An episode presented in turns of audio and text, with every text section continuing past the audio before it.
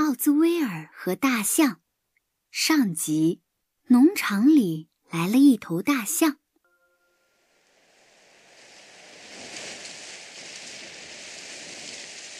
秋天的风轻轻划过一望无际的水稻田，泛起一丝丝涟漪。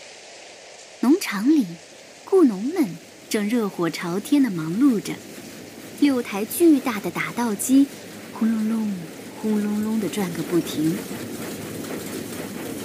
雇农们在精疲力尽地工作，我们的农场主奥兹威尔却在一旁清闲地抽着烟斗，眯缝着眼睛看谁正在偷懒。任何一个雇农只要坐下休息一分钟，都要被他计划着扣除一天的工钱。正因为这样，奥兹威尔。成为了当地最最富有的地主。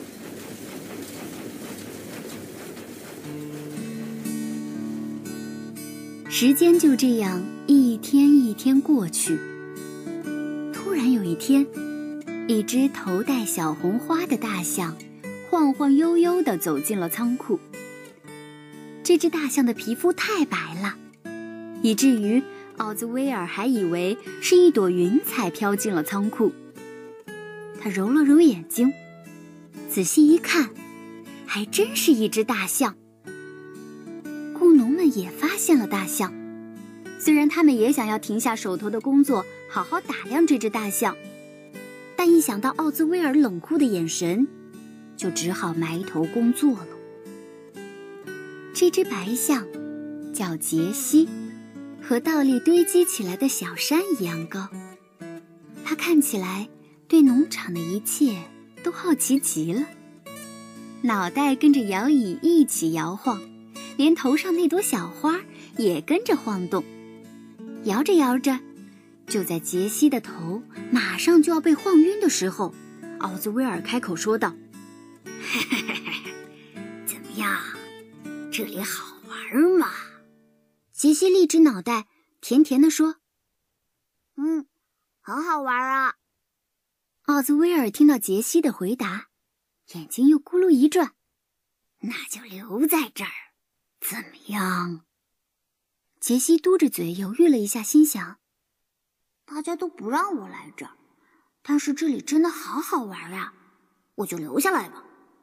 这个人看起来也不像是个坏人。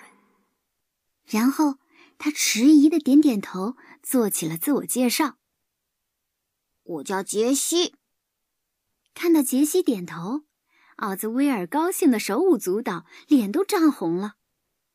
奥兹威尔继续诱惑道：“是吗？那就说好了，我们就这么定了。”杰西微笑着继续点头。可怜的白象杰西，他还以为奥兹威尔是一个善良的农夫呢。就这样，杰西成为了奥兹威尔的个人财产。当晚，奥兹威尔激动的睡不着觉，躺在床上兴奋的自言自语：“哈哈哈，白得了一头大象，我该用它干嘛呢？啊，让它做工？哦，不不不不不，还是卖给马戏团？嗯，让它干什么呢？哎，有了，先让它干几年活好。”干不了活了，再卖给马戏团。这个好，我真是太聪明了。而这时，傻傻的白象杰西正躺在简陋的象棚里熟睡呢。杰西的力气可真大呀，他一个人可以干十六个人的活，这可让奥兹威尔乐开了花。但他又怕杰西逃走了。毕竟这么大一只象，根本没有人拦得住他。奥兹威尔苦思冥想，终于想出了一个办法。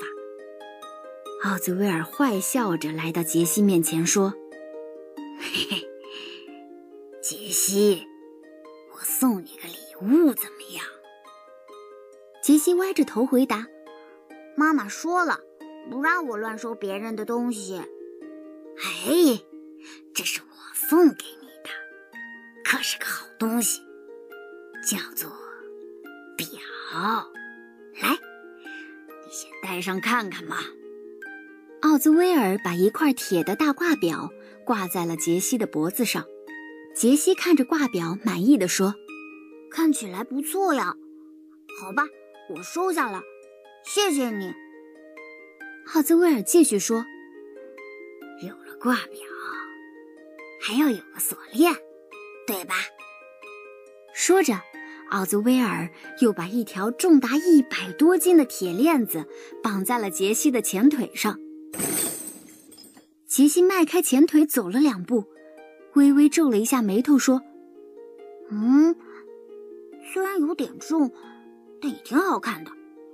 奥兹威尔，你真是个好人。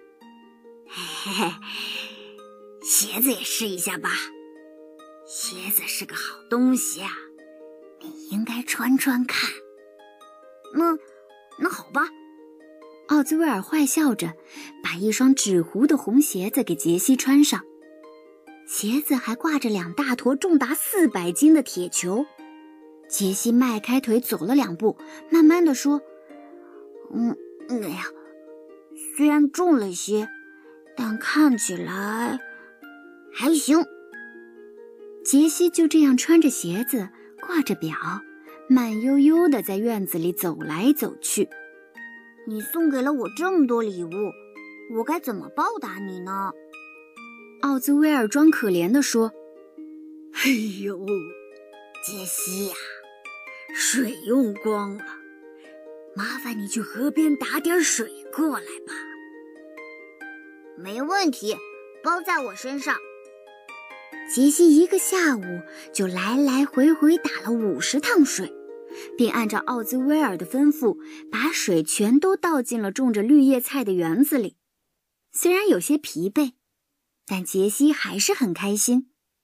晚上，他回到破破烂烂的象棚，吃了八捆干草。他仰望着天空中初三的新月，在入睡前自言自语：“，虽然有些累，但是帮助人的感觉真好啊。”第二天，杰西一睁眼就看到奥兹威尔蹲在他面前。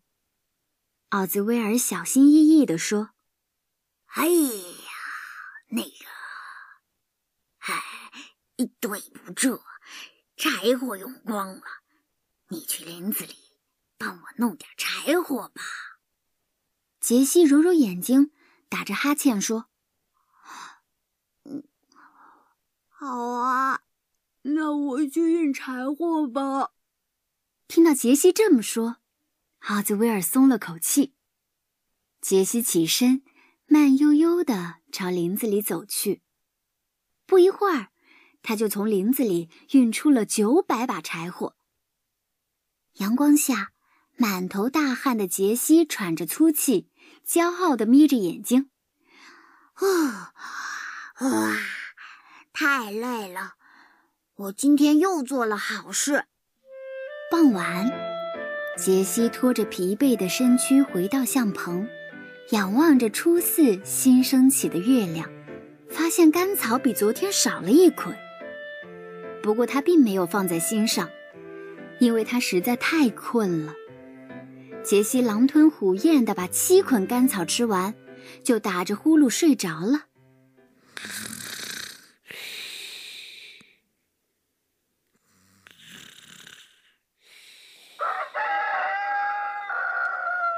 第三天一大早，杰西还在熟睡，奥兹威尔却拍打着他的头，把他叫醒了。杰西努力睁开眼睛，看到了板着脸的奥兹威尔。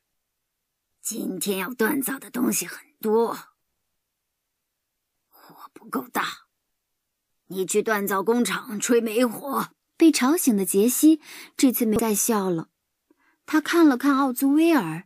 然后缓慢地朝锻造工厂走去。杰西慢吞吞地拖着身上的铁挂表、铁链和铁球，走到工厂的时候，他已经累得一点力气都没有了。他扑通一声跪在风箱前，又替锻造工厂吹了大半天的煤火。当晚，杰西躺在象棚中，看着脚上的铁链和铁球，他忧伤地说：“哎，我太累了，这些链子和铁球真的好重呀。”就这样，一天一天的过去。杰西每天干的活永远比前一天要多，但每天吃的东西却又比前一天要少。